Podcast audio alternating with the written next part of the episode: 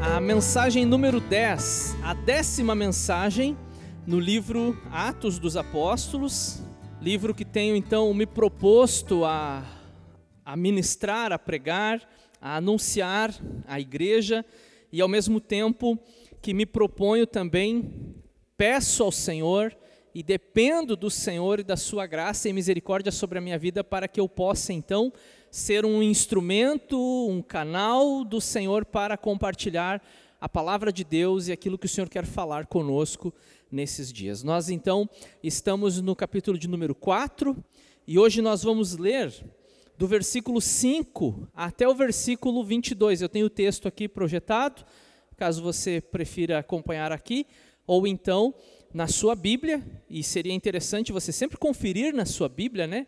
O que, que o pastor está pregando, o que, que ele está lendo lá na igreja, de onde ele tirou isso? Da palavra do Senhor. E se em algum momento você entender que eu trouxe uma informação que não era da Bíblia, você pode me questionar em relação a isso. Eu não sou o dono da verdade.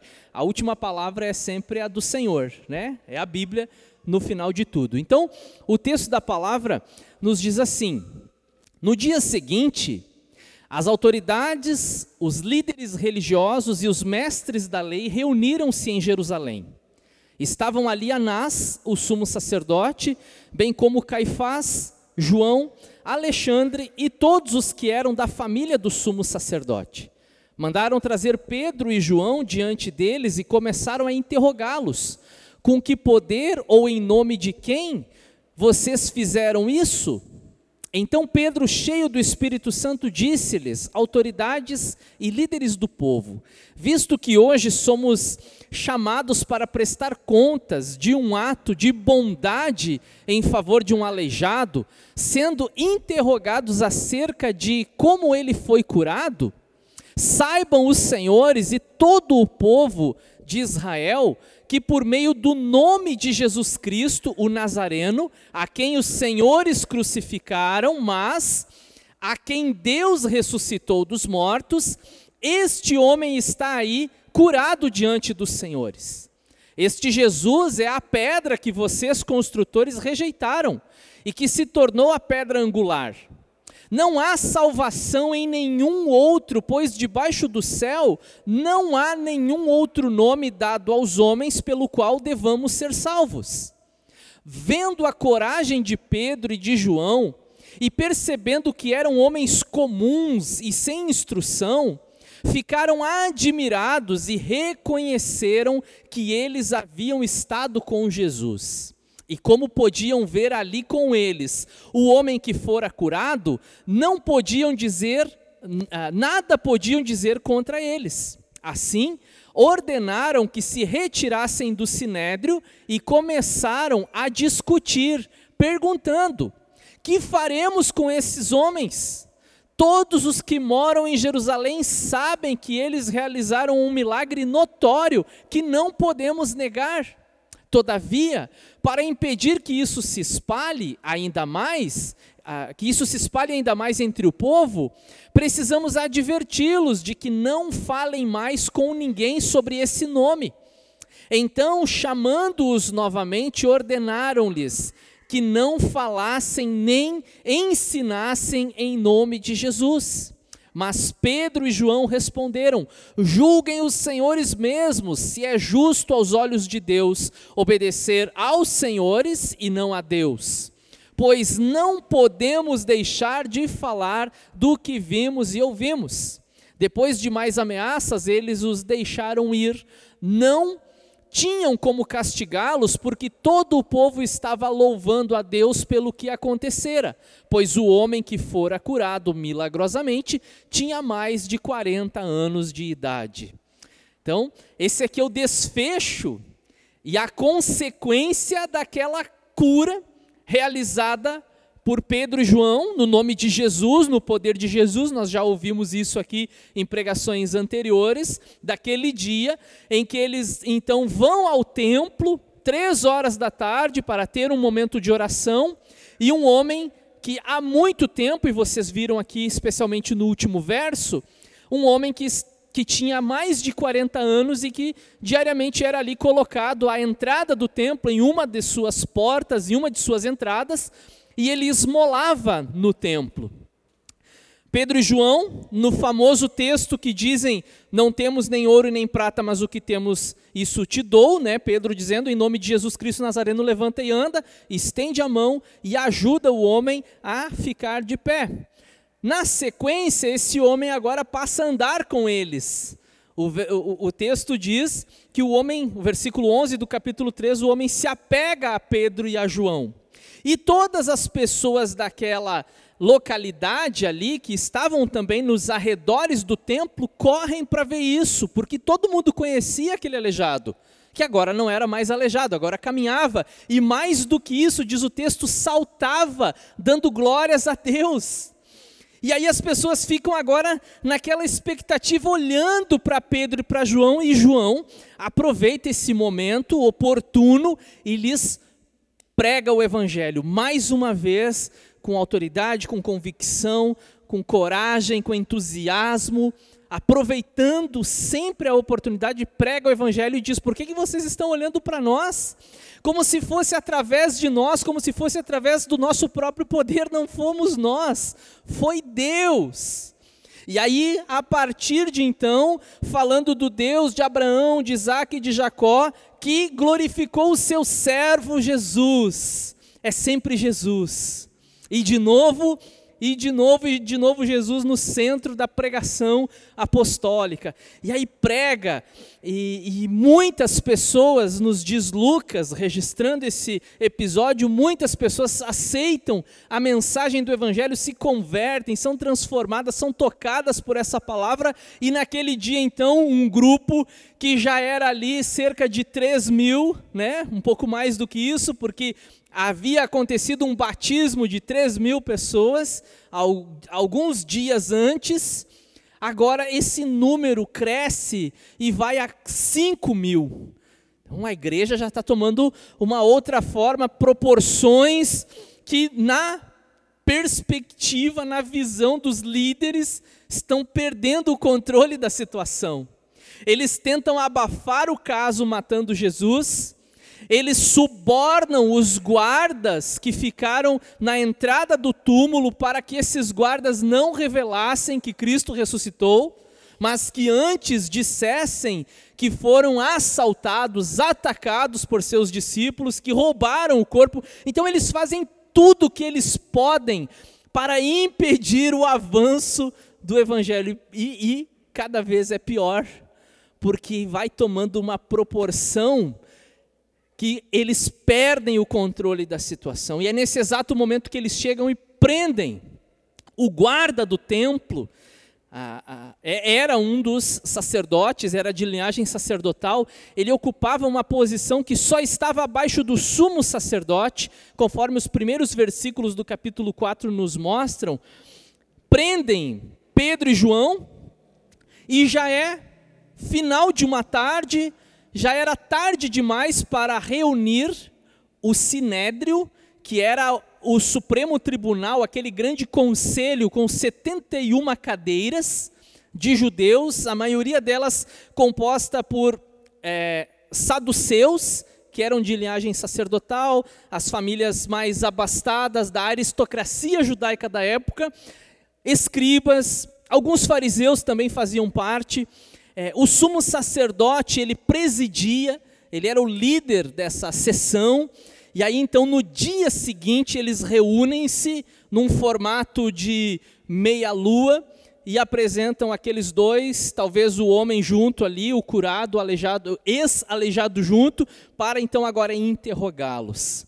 Vamos observar aqui com atenção, a gente vai falar hoje então sobre a defesa de Pedro. É, eu poderia, inclusive, levando em consideração que na semana passada eu falei sobre a segunda pregação de Pedro, essa aqui bem poderia ser a terceira pregação de Pedro, porque não deixou de ser uma pregação, ele anunciou Cristo. Mas só para diferenciar um pouquinho, então, eu coloquei como título a defesa de Pedro, porque foi, de fato, a sua defesa, os argumentos que ele usa diante desses homens que lhe interrogam. Então, nós vamos pensar juntos e olhar para o texto sobre resultados de uma vida cheia de Cristo e seu Espírito, Espírito de Cristo, Espírito de Deus, enfim, quais foram os resultados dessa vida cheia do Espírito Santo e de uma íntima comunhão com Cristo. Rapidamente, para nós pensarmos aqui numa introdução muito rápida, muito objetiva, veja, os apóstolos Pedro e João são levados aos mesmos que condenaram Jesus. É o mesmo sinédrio, são os mesmos líderes. Mas com a ajuda do Espírito Santo, eles testemunham e pregam com autoridade e coragem. Cristo novamente é o centro de tudo. Ah, vamos observar de novo na pregação de Pedro, Cristo sendo o centro de tudo. Vamos falar sobre coragem, ousadia, intrepidez, palavra que é usada na Almeida é, e que na NVI é traduzido como coragem. Vamos falar sobre o milagre, sobre testemunho, sobre salvação, intimidade com Cristo, pelo menos esses assuntos estarão de alguma forma dentro da mensagem de hoje. Quando a gente começa o texto, você encontra na sua Bíblia, e agora eu provoco você a procurar na sua Bíblia, no seu celular, enfim, é, ou apenas lembrar o que já foi dito aqui. Quando a gente começou a leitura, diz que no dia seguinte as autoridades, os líderes religiosos, os mestres da lei reuniram-se em Jerusalém. Estavam ali Anás, o sumo sacerdote, bem como Caifás, uma curiosidade aqui, Anás ele já não é mais sumo sacerdote. Ele tinha sido tirado pelos romanos lá pelo ano 15.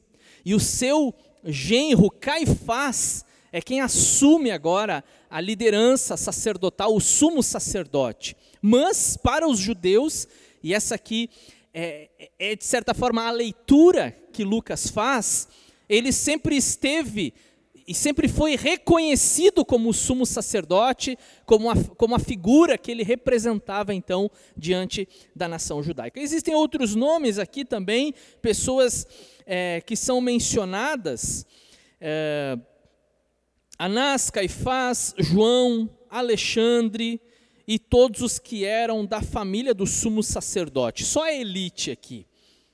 Mandaram trazer Pedro e João diante deles e começaram a interrogá-los. Com que poder? Preste atenção nessa palavra, poder. Com que poder? Ou em nome de quem? Com que poder ou em nome de quem vocês fizeram isso? Antes de nós entrarmos na primeira divisão da nossa mensagem, o primeiro tópico, vamos pensar um pouquinho sobre, sobre o interrogatório. Com que poder? E aqui a gente precisa entender que a palavra poder não é o mesmo sentido que muitas vezes nós vamos ler é, no livro de Atos, que é o poder do Espírito. Não é nesse mesmo sentido aqui, o poder, ou seja, quem disse que vocês podem fazer isso? Com que poder? Ou em nome de quem? Quem autorizou? Havia, sim, a, prática do discurso público. Muitos líderes, muitos rabinos, muitos escribas, fariseus especialmente, porque os fariseus eles estavam mais assim no meio do povo do que os saduceus. Os saduceus eh, se envolviam mais com questões administrativas do templo, das leis e etc e tal, mas os fariseus estavam no meio do povo, segundo historiadores.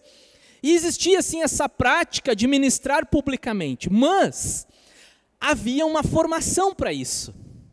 Havia um preparo formal para que a pessoa de repente subisse numa das escadarias do templo ou em qualquer outro lugar da cidade ou da nação e começasse então a discursar, a pregar, a ensinar e congregar a si discípulos.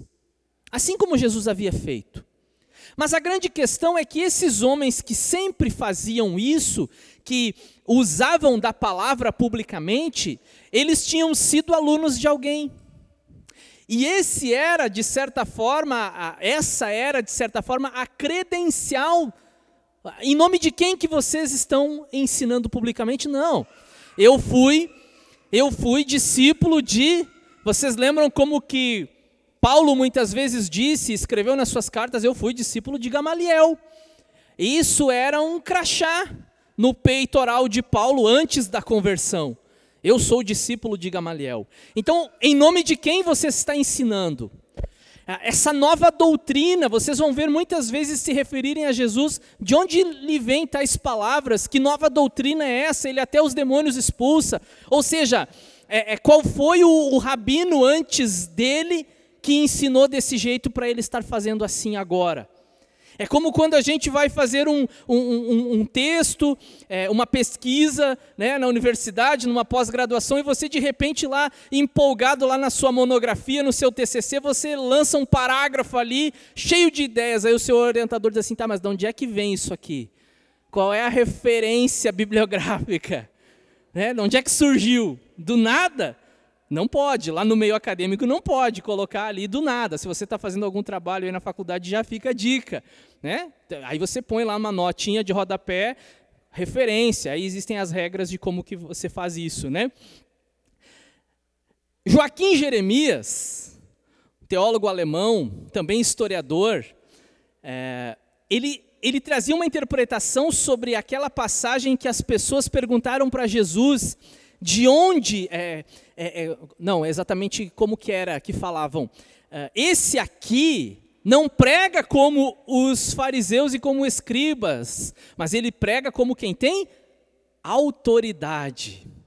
Muitas vezes a gente faz uma interpretação, e eu já fiz, e não, e não me pesa a consciência ter feito isso, a gente diz, olha irmãos, Jesus ele não tinha um discurso vazio. Jesus pregava com autoridade, porque ele vivia aquilo que ele pregava. Não é normalmente assim que a gente aplica essa passagem? Tudo bem. Mas esse teólogo, esse escritor, ele diz que ali a palavra prega como quem tem autoridade seria melhor traduzida se nós colocássemos ali. É, ele não prega como os fariseus que têm credencial, mas ele prega como quem tem autorização para pregar.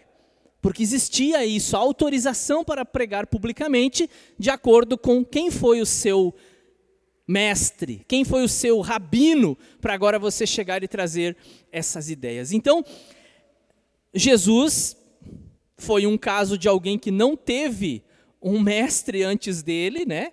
E ele chega e anuncia, tanto que quando ele, quando ele começa a pregar, mas esse, é, é, irmãos, é como se nós disséssemos, né, traduzindo hoje aqui para nós, esse cara não tem formação, ele não fez seminário de teologia, ele não tem faculdade, como que ele prega assim? Como é, quem, quem que disse que ele podia pregar? Cadê a convenção dos pastores da denominação que autorizaram essa criatura a pregar? Ele não tem. Era mais ou menos isso que eles diziam de Jesus, em outras palavras. Mas esse cara ele não é o filho do carpinteiro, ele não é daqui pertinho da nossa casa, ele não frequenta a nossa sinagoga aqui da cidade, mas agora de repente do nada ele começa a pregar. E Jesus estava ali até os 30 anos, vivendo uma vida normal. E alguns vão dizer que Jesus ele encarna tão bem a natureza humana, não no sentido de pecado, obviamente, que durante 30 anos ninguém reparou que era Deus que estava ali. Mas, de repente, ele vivia uma vida normal, ele comia o que as pessoas comiam, ele vestia o que as pessoas da sua época vestiam, ele tinha a linguagem, o idioma, ele ia no culto todo sábado, tal qual os seus conterrâneos. Mas aí, num dia, ele lê um texto na sinagoga e ele diz: Hoje se cumpriu essa palavra. Essa palavra aqui que eu li em Isaías, que fala que os cegos vão ver, né? Passagem que o irmão Cássio fez na abertura do culto, os cegos vão enxergar, os coxos vão andar, os pobres vão ouvir a pregação do reino de Deus. Está aqui, está aqui, ó. Aqui está a pregação, o cumprimento dessa passagem. E aí as pessoas começam então a perseguir Jesus, especialmente por esse detalhe, ele não teve uma recomendação, ele não tinha uma carta de recomendação de um líder dizendo, não, eu autorizo ele a falar. Agora, a história se repete. E agora você tem então Pedro e João, da mesma forma como Jesus, então eles pregam publicamente, e a pergunta é: quem que te autorizou? Quem disse que você pode ou que vocês podem curar alguém? Veja, eles fizeram alguma coisa errada, eles cometeram algum crime, tanto que esse é o argumento que Pedro usa. Eu estou sendo questionado por ter ajudado alguém. Eu estou sendo interrogado por fazer o bem para alguém. Ninguém aqui está me acusando de roubar, ninguém aqui está me acusando de divisão, de sedição. Não estou pregando contra César, não estou, não estou pregando contra o templo, contra o sumo sacerdote, eu só fiz o bem para alguém. Em nome de Jesus, eu mandei o aleijado levantar, mas isso criou um grande problema. Por quê? Quem autorizou vocês a fazerem isso? Em nome de quem que vocês fazem isso? Então, nós vamos hoje pensar ah, sobre quais são os resultados daquilo que o, o versículo 8, especialmente, nos fala, e aí eu quero que você olhe na sua Bíblia aí, quantas vezes Lucas repete essa expressão no seu livro. Não sei, não contei ainda. Fiquei curioso agora, vou contar essa semana, mas mais uma vez Lucas registra. Então, Pedro, cheio do Espírito Santo. E aí você começa a ler ele falando. E, gente, vocês observaram a leitura enquanto eu fazia? Ele não mede palavras. Primeiro, ele e isso já é a terceira vez que ele fala isso. Primeiro, ele fala para aqueles judeus da diáspora que estavam em Jerusalém na ocasião do dia de Pentecoste, bem como alguns habitantes dali, e ele diz: Esse Jesus que vocês crucificaram, Deus o fez Senhor e Cristo. Ok. No segundo momento, então, após a cura do aleijado, de novo ele fala, ele usa as mesmas palavras, esse Jesus que vocês crucificaram, que vocês entregaram quando pediram que Pilatos soltasse um homicida. Foram vocês.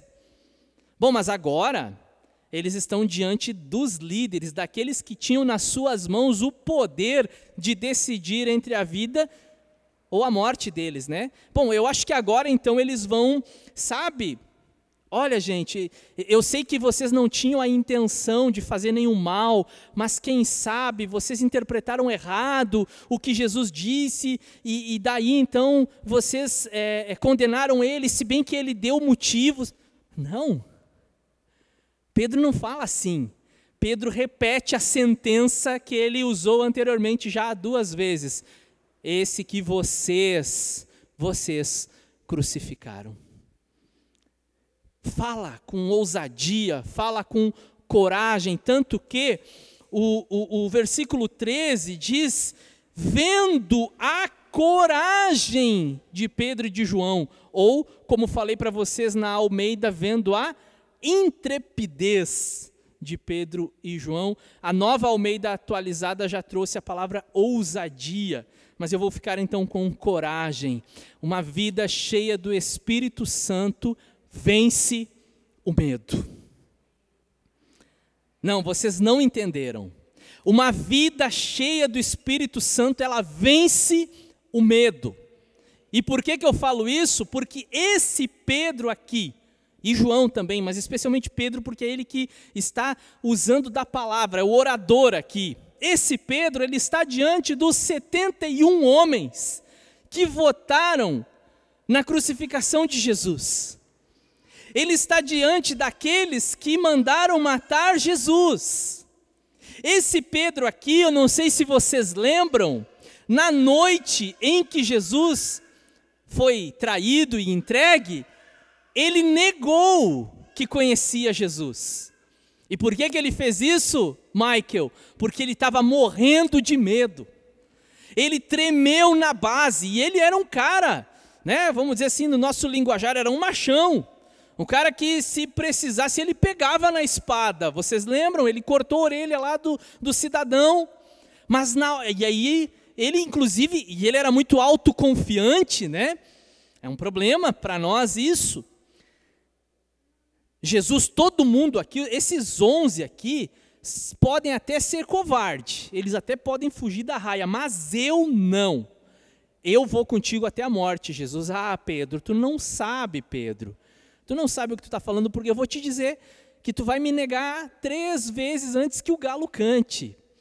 Ele não acreditou em Jesus até que a coisa ficou né, difícil. E aí então ele nega Jesus. E agora, irmãos, é como se ele estivesse assinando uma sentença de morte. Porque ele sabia exatamente do que aqueles homens ali eram capazes. Ele sabia que aqueles homens ali, eles eram corruptos, porque eles inclusive inflamaram falsas testemunhas para mentirem a respeito de Jesus.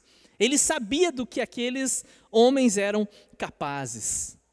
Mas mesmo assim, eles não negaram, eles não recuaram, eles não deixaram de falar de Jesus, porque o versículo 8 nos dá a resposta. E Lucas observa esse detalhe e mais uma vez coloca para nós no texto: cheios do Espírito Santo. Irmãos, qual de nós aqui, irmãos, não tem os seus medos? Quem aqui não tem os seus medos? É? Vocês acham que uh, eu não tenho medo, irmãos? Eu não tive medo o dia que eu saí de casa e fui estudar no seminário. Eu tinha medo, irmãos. Eram muitas incertezas. O que, que vai acontecer comigo depois? E no dia então que eu me formei, e agora formado, Será que eu vou pastorear uma igreja? Será que vai ter uma igreja que tenha coragem de me convidar para trabalhar com eles? E se convidar, quais serão os desafios que eu vou enfrentar nessa congregação, nesse ministério? E aí eu trabalhei um tempo em uma igreja, depois fui para a área do ensino, fui trabalhar no seminário, e eu estava ali cheio de medos.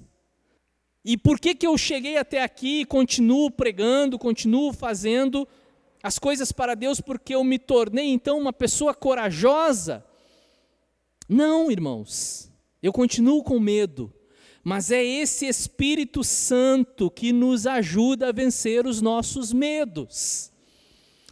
Nós estamos diante de um cenário mundial que nós não temos muitas convicções e que talvez não exista muita esperança. Mas por que, que nós não desesperamos? Porque o Espírito Santo nos enche de coragem, nos enche de esperança. Você tem os teus medos, eu também tenho os meus. Mas como que nós vamos lidar com isso? Nós vamos deixar que o medo nos bloqueie, nos impeça de agirmos, de, de continuarmos a nossa vida como discípulos de Jesus? Não, nós não podemos ser covardes, irmãos. Nós não podemos ser covardes, nós precisamos vencer esse medo e clamar a Deus e buscar. Bom, se o texto já está nos dizendo que o caminho é esse aqui, é uma vida cheia do Espírito Santo, então é por aqui que eu preciso seguir. Uma vida cheia do Espírito Santo para que eu possa vencer os medos. Da onde vem essa coragem? De onde que vem essa convicção? Irmãos, o que faz homens e mulheres comuns pessoas comuns como eu e como vocês, não ter medo da morte e anunciar a salvação em Jesus Cristo, e, e nesse exato momento, em algum lugar do mundo, ou em alguns lugares do mundo, nós temos irmãos e irmãs nossas que estão diante de situações que, se eles forem descobertos pregando o Evangelho, eles serão executados. E por que, que eles não voltam? Por que, que eles continuam na missão? Por que mesmo sabendo de todo esse risco, eles se permitem ser enviados? Porque o Espírito Santo lhes dá coragem. O Espírito Santo é que lhes dá coragem. E aí eu quero vocês que vocês olhem comigo essas palavras de Jesus em Mateus, no capítulo de número 10, versículos 17 até o versículo 20. Tenham cuidado, pois os homens os entregarão aos tribunais e os açoitarão nas sinagogas deles. Por minha causa, vocês serão levados à presença de governadores e reis como testemunhas, e eles é, é, testemunhas a eles e aos gentios. Mas quando os prenderem, não se preocupem quanto ao que dizer ou como dizer naquela hora lhes será dado o que dizer, pois não serão vocês que estarão falando, mas quem? O Espírito do Pai de vocês falará por intermédio de vocês. E esses homens aqui, irmãos, não, não temos os detalhes a respeito da vida de todos eles, a não ser algumas informações extra bíblicas, né? Daquilo que nós chamamos de tradição do, dos irmãos da igreja, mas a maioria deles foi levado diante de governadores, de imperadores, inclusive, como o caso de Paulo, diante de César. Ele apela para César, ele podia, inclusive, ter voltado para casa, ter sido liberto, mas ele entendeu que a missão dele era lá no primeiro século. Lá na década de. final da década de 50, década, aliás, década de 60, chegar diante do imperador e então apresentar a sua defesa e falar de Jesus diante do imperador e ele paga com a própria vida. Mas a semente foi lançada. A semente de Pedro, a semente de João, de Paulo e de tantos outros que entregaram a sua vida. Né? E, se, e nós não precisamos nem ir tão longe assim não precisamos mencionar apenas os irmãos ah, do primeiro século, a igreja primitiva, a nossa história, a evangelização do Brasil, quantas pessoas se doaram, se entregaram, abriram mão do seu conforto, da sua vida, para atravessar os mares, vindos para o Brasil e para tantos outros lugares do mundo, para pregar o Evangelho para as nações. Né? Muitos a, a nossa história, inclusive, né, nós vamos chegar num dia que eu quero falar um pouco mais sobre isso. A nossa história batista independente, o primeiro missionário que veio para cá morreu no navio, contraiu malária. Já chegou morto no porto em São Paulo, ou, ou se não chegou morto, estava quase morrendo. Perdemos o primeiro missionário que viria para o Brasil Batista Independente. Aí, alguns anos depois, chega Eric Ansa, então em 1912, e aí começa o trabalho Batista Independente no Rio Grande do Sul. E esse é, esse é um exemplo, tem tantos outros missionários de tantas outras denominações cristãs que investiram a sua vida para proclamar o Evangelho. Por quê? Porque uma vida cheia do Espírito Santo nos ajuda a vencer o medo, as incertezas, Lembram da história de Abraão? Abraão sai da tua terra, sai da tua parentela e vai para uma terra. Qual terra que era mesmo? Eu, eu falo depois. Eu falo no caminho. Depois você vai saber. A gente quer saber tudo, né? Tá, mas para quando que é? Em que lugar? Como que é a casa pastoral? Qual é o salário do pastor? E tantas outras e tantos outros benefícios? Não, no caminho eu te conto. Vai e o camarada abandona tudo. O texto não diz isso, mas eu imagino uma Sara dizendo para o Abraão: Está louco, homem? Vai largar tudo para sair, algo que tu está dizendo que é uma visão de Deus. Convicção, irmãos. A coragem que vem por meio do Espírito. E em segundo lugar, ou segundo resultado, então, o que nos define, irmãos, é o tempo que passamos com Jesus. O versículo 13 já nos mostra então a surpresa do sinédrio. Os líderes religiosos se surpreendem com, primeiro com a coragem deles, como eu já falei, e em segundo lugar, então nos diz o texto seguinte: vendo a coragem de Pedro e João e percebendo que eram homens comuns e sem instrução, e aqui quando diz sem instrução, leigos, indoutos, né? não significa que eles eram analfabetos, eles tinham uma certa instrução, mas não era a, a formação necessária para serem pregadores públicos, como eu já falei para vocês na introdução. Né? Eles não eram alunos de nenhum rabino famoso, como assim? Agora chegam com toda essa coragem, convicção, com argumentação, fazendo citação do Salmo de número 118, falando a respeito da pedra angular. Olha que sacada, né? Porque quando se fazia uma construção e que se precisava, por exemplo, fazer, fazer um pórtico, se começava pela base, pedras lavradas, né? Começa de baixo para cima, quando chega lá em cima, precisa de uma, uma cunha que vai segurar aquela parte do edifício. Lá no começo da seleção das pedras, alguém acha uma cunha e aí o, o, mestre de obra, o carpinteiro, o chefe, porque na época carpinteiro lidava com pedras, não é como hoje que só lida com madeira, né? Com pedras, com madeira, era com tudo. Essa era a função do carpinteiro. Então o carpinteiro, o chefe, diz assim: não, agora eu não quero essa pedra, mas guarda ela ali no ladinho, porque daqui um pouquinho eu vou precisar dela. E aí chegava lá na parte de cima, servente, onde é que está aquela pedra que lá no começo eu não quis, mas agora eu quero? Está aqui. Então o pá vinha com aquela cunha, aquela pedra angular e largava lá em cima e segurava o pórtico. Né? Eu já preguei sobre isso na época do Evangelho de Lucas, já trouxe imagem de um pórtico, de como que era construído na época. Então Pedro faz essa sacada e diz: olha, a pedra que os construtores rejeitaram, depois ela se torna a pedra principal, a pedra angular.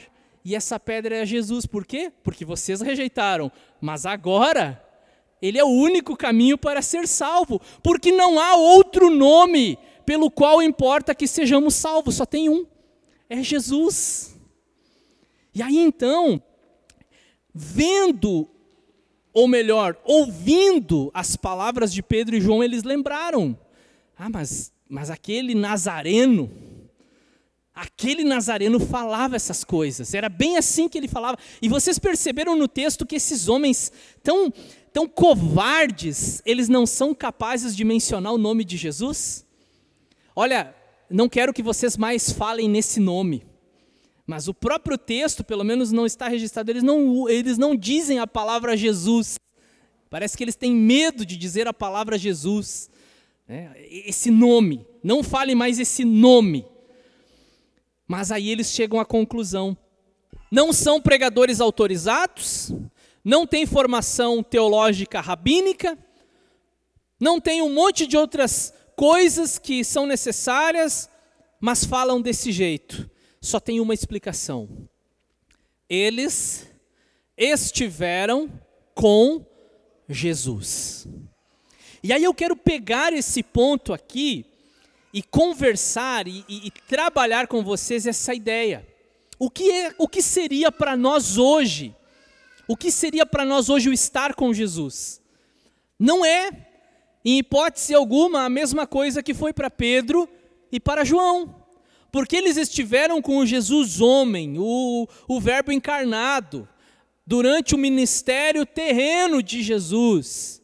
E acompanharam Jesus por um período aproximado de três anos, três anos e meio, desde quando Jesus chama os seus primeiros discípulos. E esses dois aqui eram pescadores.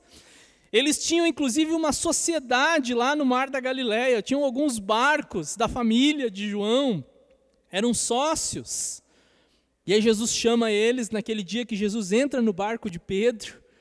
E há aquele episódio da pesca maravilhosa. Pedro, sai do meu barco porque eu sou um pecador. Né? Jesus diz para ele: Pedro, você vai ser um pescador de homens. Eu, eu duvido que Pedro tenha acreditado naquilo que ele ouviu naquele dia. Ele não conseguiu, ele não conseguiu entender qual era o plano de Deus na vida dele. Agora ele prega, 3 mil se converte, ele prega mais 2 mil, de repente já tem 5 mil, uma rede cheia de peixes. Agora, como que isso se dá para nós hoje? Eu tenho uma passagem que eu quero que, compartilhar com vocês, é, também essa passagem é a chamada dos primeiros discípulos, mas na, na perspectiva de João, é um pouco diferente. João traz uns detalhes que os, os evangelistas sinóticos não trazem. Nessa passagem aqui, dois discípulos de João Batista ouviram João Batista dizer que ele próprio não era o Messias, mas que viria alguém que era maior do que ele, e aí aponta para Jesus e diz: Olha, esse ali, aquele ali é o Cordeiro de Deus que tira o pecado do mundo. E esses dois discípulos disseram: João, tu é um cara muito legal, foi muito bom o tempo que passamos juntos, mas se tu não é o Messias e ele é o Cordeiro de Deus, então nós vamos seguir ele. E aí o texto diz assim: ouvindo dizer isso, os discípulos, os discípulos de João, né, seguiram a Jesus. Voltando-se, vendo Jesus que os dois o seguiam, perguntou-lhes: o que vocês querem? Eles disseram: Rabi, que significa mestre, onde estás hospedado? Onde assistes? Na Almeida. Respondeu ele: Venham e verão. Então foram, por volta das quatro horas da tarde, viram onde ele estava hospedado, e presta atenção agora, e passaram com ele aquele dia. É, essa última frase, irmãos, aqui você tem o cerne do que é o discipulado. É passar com ele aquele dia, aqueles dias, aquele tempo. É dedicar tempo na presença de Jesus. E esse tempo que foi dedicado com Jesus, já falei para vocês, um período de três ou três anos e meio, resultou naqueles homens que eles foram depois no início da igreja. E aí o que definiu eles? O que, que definiu eles? Formação teológica? Não.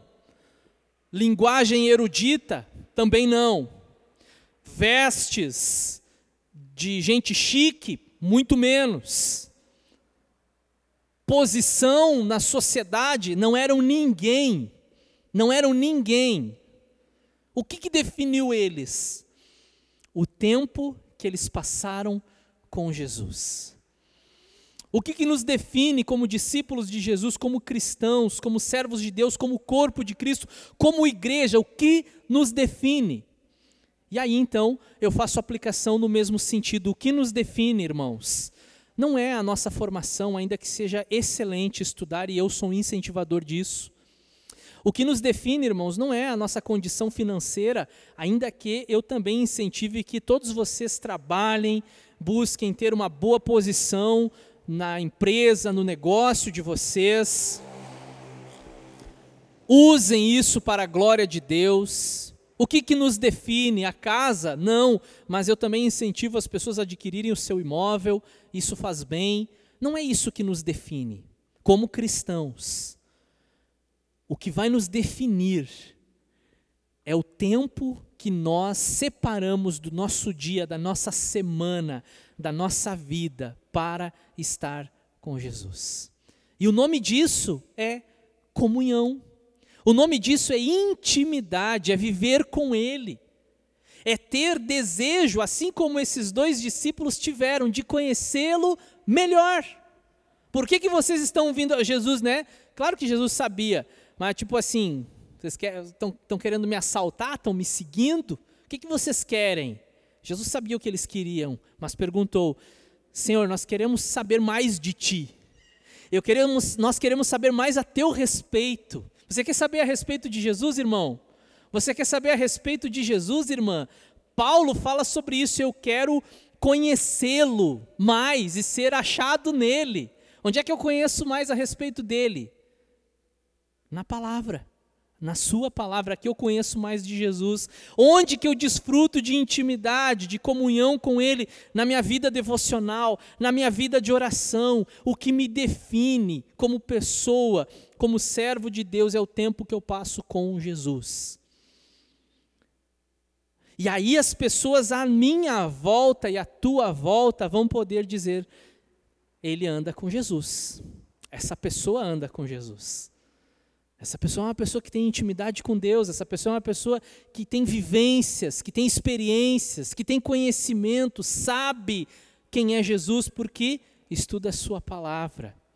Eles estiveram com Jesus, concluiu o sinédrio. E aí nós vamos um pouco adiante, e aí, por último, já ouviu aquela frase é, contra fatos não há argumentos? É assim, né? Assim que é a frase. É exatamente isso que acontece. Gente, nós precisamos. É, é, nós precisamos fazer alguma coisa, mas não tem o que a gente possa fazer porque tem um cara de 40 anos aqui que era aleijado a vida toda e agora está caminhando. O que, que a gente vai fazer? Né? Eu, nós até gostaríamos de fazer alguma coisa, mas assim, a gente vai ter que pelo menos tentar abafar aqui. Mas não podemos negar que um milagre foi feito. Eles reconheceram, olha como o coração humano é duro, endurecido. Eles reconheceram que o milagre aconteceu.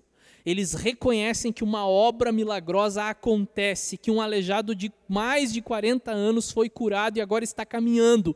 Mas mesmo assim, eles não abrem o coração para Deus. É, isso nos faz pensar, muitas vezes, nós até oramos por milagres, né, para que as pessoas. Gente, pode chover milagre. Mas se o ser humano não quer, ele pode estar vendo acontecimentos à sua volta, né, naquele coração maldoso, endurecido, não quer o evangelho. Eles não tinham o que falar contra. A transformação de uma vida é a comprovação da salvação. E aí eu quero que vocês percebam que Pedro, ele faz a, as ligações. Primeiro, o que acontece é uma cura física. Mas Pedro parte da cura física para falar da cura da alma, que é a salvação, porque a nossa doença não é uma enfermidade, não é um problema físico que você possa ter a, a, doença que o ser humano traz consigo é o pecado, que produz distanciamento de Deus, que nos afasta do Criador, como aconteceu lá no, no, no Éden com Adão e Eva. Aqui está o problema, e Pedro faz essa leitura. Por isso que é importante a igreja entender, sim, existem milagres, mas os milagres não acontecem todo dia, né? Porque se em todo culto acontecer 10, 20 milagres, não é mais milagre, porque milagre é algo extraordinário. Né? Por isso que a nossa leitura dos textos bíblicos, e aí a gente precisa de um pouco de compreensão, às vezes nós somos tidos até como céticos, né? A nossa leitura dos textos bíblicos não é que Deus vai operar milagres e milagres e milagres. Não. A gente reconhece a gente reconhece que aconteceram milagres na Bíblia, mas os milagres eles precisaram existir para abrir, oportunizar a pregação do evangelho. Não é milagre só por milagre. Né? E eu sempre tomei cuidado com isso ao ir ao hospital orar por um enfermo, a visitar uma família que tinha alguém acamado e alguém diz, pastor, vai lá orar por ele, tá? Mas esse cidadão, ele conhece Jesus? Ele já ouviu o evangelho, ele está na fé. Não, não está. Então nós vamos ter que fazer aqui uma oração. O principal é que seja salvo. E se Deus quiser também que cure. É, e o, o, milagre não, é, não acontece em, só por si mesmo. Ele tem que ter um propósito. E foi exatamente por isso que lá no, no início dos anos 2000, eu comecei a questionar, irmãos, muitos episódios que aconteciam no meio pentecostal. Aí o cara me dizia que ele foi para o monte orar e que os gravetos ficaram luminosos, por exemplo. Ou eu sou muito incrédulo. A pergunta que eu sempre fiz: qual o propósito? O que, Deus quer ensinar para o povo que vai no monte orar e tem um graveto lá que pega fogo. Só se o cara se chamar Moisés. Mas lá com Moisés tinha um propósito. Não tinha? Então, sempre quando alguém falar algo para você, olha, eu estava lá naquela igreja, naquele culto, a irmã, o irmão lá, fez isso, fez aquilo, pergunta: qual é o propósito disso?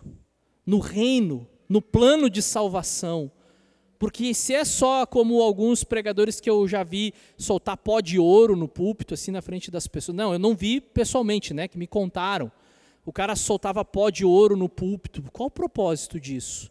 Ou ele fazia assim e escorria azeite das suas mãos. Isso é para enganar o povo.